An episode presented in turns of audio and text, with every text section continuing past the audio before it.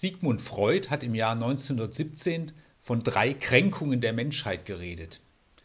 Die erste Kränkung ist die Erschütterung, die mit dem Namen Kopernikus verbunden ist. Die Erde ist nicht der Mittelpunkt des Weltalls. Die zweite Kränkung verbindet sich mit Charles Darwin. Der Mensch ist dem Tier viel näher als gedacht. Und die dritte Kränkung, sagt Freud, ist die psychologische Kränkung.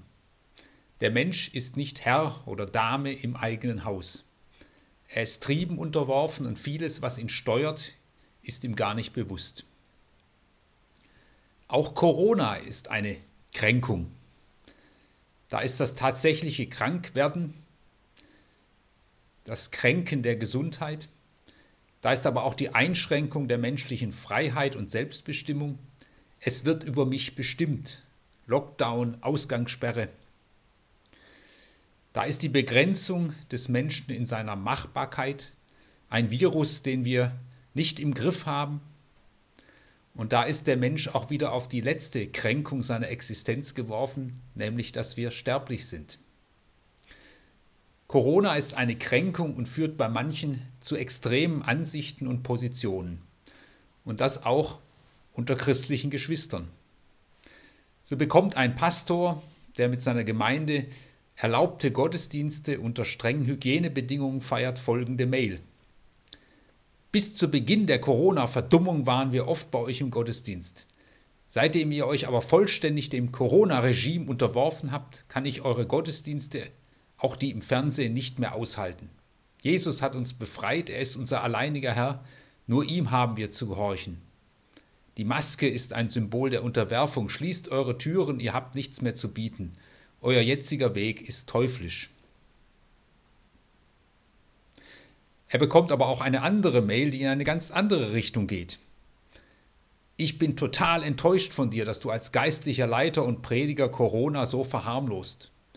Du trägst eine Verantwortung und wirst dafür gerade stehen müssen. Wir alle sollten Vorbilder sein und die Gottesdienste schließen. Ihr seid so ein schlechtes Vorbild und seid verantwortlich, dass viele Menschen unnötig sterben. Ihr seid nicht mehr tragbar und zieht das Evangelium in den Dreck. Ja, nun hat der Pastor die Wahl, entweder macht er das eine und ist gottlos, ja teuflisch, oder er macht das andere und ist verantwortlich angeblich für viele unnötige Tode.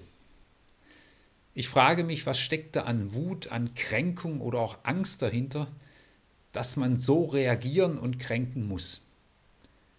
Ist das das Niveau, auf dem wir reden und handeln wollen? Aber so geht es auseinander. Ein Leserbrief in der Stuttgarter Zeitung kurz vor Weihnachten. Jesus hätte in Corona-Zeiten niemand in den Stall gelassen. Ein anderer formuliert sinngemäß, Jesus hätte in Corona-Zeiten gerade Menschen nicht ausgeschlossen, seine Nähe geschenkt, um sie zu stärken. Ja, wie nun? Auch Jesus kennt Kränkungen im Leben. Er wächst in einem verarmten, gespaltenen Land auf, bestimmt von einer Besatzungsmacht. Als Kind müssen seine Eltern mit ihm in Ägypten Asyl suchen. Er erfährt, wie die Familie ihn für verrückt erklärt und sein Heimatort über ihn spottet. Er erlebt Verrat, Verleumdung, Verhaftung, Folter und Ermordung. Und das gerade, weil er Positives in seine Umgebung hineintragen will. Gerade weil er Werte hat und lebt, bekommt er Schwierigkeiten. Gerade weil er den Gegensatz spürt zwischen dem, was ist und dem, was sein soll, was nach Gottes Willen auch sein soll. Gerade deshalb erlebt er Verfolgung. Ohne feste Werte kommt man anscheinend manchmal leichter durchs Leben. Aber das Spannende, Interessante, Faszinierende ist, Jesus reagiert nicht gekränkt. Er zieht sich nicht beleidigt zurück. Nein, im Gegenteil, von ihm geht Heilung aus. Gesundung, eine unerklärliche Autorität und innere Kraft.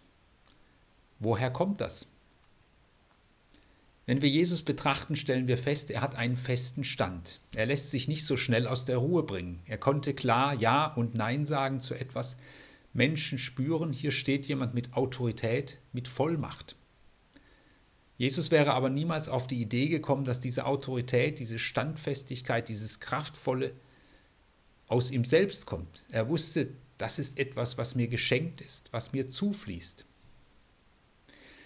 Jesus hat ein Wort für Gott benutzt und geprägt, das nur dreimal im Neuen Testament vorkommt, aber entscheidend wichtig ist. Das Wort Abba. So hat Jesus Gott angesprochen. Abba. Ein Wort so etwa wie Papa, Mama. Ein Wort sehr innig, sehr liebevoll. Und eine Anrede ist ja wichtig. Die macht etwas deutlich. Es ist nicht dasselbe, ob jemand zu mir Herr Pfarrer sagt oder lieber Jochen. Das macht etwas deutlich über unser Verhältnis zueinander. Abba, sagt Jesus. Das drückt ganz viel Nähe aus, enge Verbindung. So redet jemand, der sich bei einem anderen ganz angenommen und zu Hause weiß. Und das ist das Erste, was Jesus so standfest gemacht hat, sein Verhältnis zu Gott. Und gerade in Momenten, wenn die Jünger Aktivität von Jesus gefordert haben, jetzt tu was, hat Jesus sich zunächst Zeit genommen für diese Beziehung zu seinem Vater. Das Zweite, was ihn standfest gemacht hat, ist seine Berufung, sein Auftrag. Er weiß, wofür er da ist. Er sagt, mit mir ist das Reich Gottes ganz nahe herbeigekommen. Ja, es bricht an. Das ist natürlich ein hoher Anspruch. Mit mir kommt das Reich Gottes und Jesus muss zeigen, dass sich dieser Anspruch im Leben bewährt. In der Soziologie gibt es eine Strömung, die betont, wie wichtig das Alltagsleben und die Bewährung im Alltag ist. Nicht nur bei Sonntagsreden, sondern im ganz Alltäglichen zeigt sich, wer wir sind und was unsere Werte sind. Im Alltag zeigt sich, was menschliches Reden von Rücksicht, Solidarität, Gerechtigkeit und Frieden wert ist. Und das Leben entscheidet sich in vielen Tausenden von Entscheidungen, Begegnungen, in Worten und Taten. Der Pastor Thomas Jödin erzählt mal, wie er in der Stadt unterwegs ist, eine Parklücke sucht. Schließlich hat er eine gefunden, aber die ist relativ eng und er muss zwei, dreimal hin und her rangieren. Und hinter ihm steht schon ein Lastwagen und wartet. Und schließlich hat er, die, hat er es geschafft, einzuparken und der Lastwagen hält neben ihm, der Fahrer kurbelt die Scheibe herunter und sagt einfach, Super eingeparkt. Ich wünsche Ihnen einen schönen Tag. Und das ist ein schöner Tag, wo der auch, hat er auch etwas mit diesen zwei kurzen Sätzen zu tun. Diesen positiven, diesen ermutigen. Jesus hat im Alltag ganz viele kurze Sätze gesprochen, die es in sich hatten. Fürchte dich nicht, sei gesegnet, dir gilt die Liebe Gottes, dir ist vergeben, geh in Frieden, Dazu kamen Berührungen und Blicke, die aufbauten. Es gibt in unserer Welt tiefe Risse. Da ist der Riss zwischen arm und reich, der Riss zwischen Männern und Frauen, zwischen Kindern und Erwachsenen, zwischen Gesunden und Kranken, Behinderten, zwischen Anerkannten, in der Bibel heißen sie Gerechte und Nicht-Anerkannten, in der Bibel heißen sie Sünder, zwischen Ortsansässigen und Fremden. Und das sind Risse, die wir bei allen Erfolgen bis heute nicht völlig überwunden haben. Und Jesus hat sich bewährt in diesen Rissen. Von ihm ging und geht nicht Kränkung, sondern Gesundung aus. Er berührt Aussätzige, denen jeder sonst aus dem Weg ging.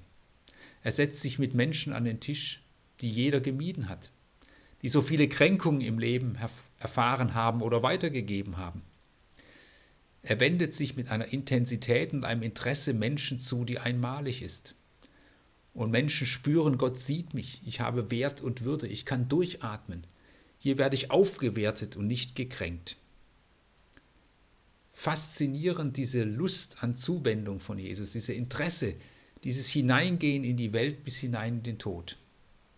Und Jesus, Gott hat sich zu ihm gestellt, hat ihn bestätigt mit der Auferstehung.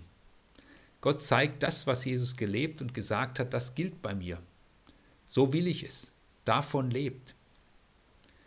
Und Menschen sind neu fasziniert. Was für ein spannender Gott, der uns dadurch Jesus begegnet. Ganz anders, als wir bisher dachten. Und Paulus sagt nun, auch durch uns, die wir mit Jesus unterwegs sind, ruft der Heilige Geist zu Gott. Aber auch wir sind dran an dieser Zuwendung Gottes.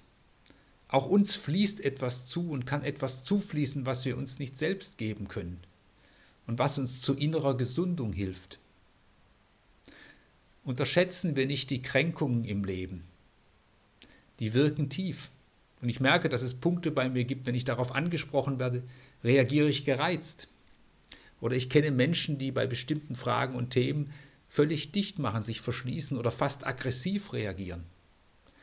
Und wenn wir tiefer sehen, liegen da oftmals Kränkungen, schwierige Erfahrungen, oft sehr eingeschlossen und versteckt. Und was für ein Segen, wenn diese zum Beispiel in der Seelsorge ans Licht kommen können, vor jemand, der nicht verurteilt, sondern mit Annahme und Wertschätzung auf ein Leben schaut. Und das haben Menschen bei Jesus erfahren. Achten wir doch nicht nur auf die äußere Gesundheit, sondern auch auf unsere innere. Corona kränkt, habe ich vorhin gesagt. Der Umgang mit Corona kann aber auch etwas, zu etwas zur Gesundung beitragen. Wenn wir im Umgang lernen, dass in schwierigen Situationen nicht jemand allein die wahre Deutung hat und wir darüber in guter Weise ins Diskutieren kommen. Oder wenn wir wieder vertieft wahrnehmen, dass es Werte gibt,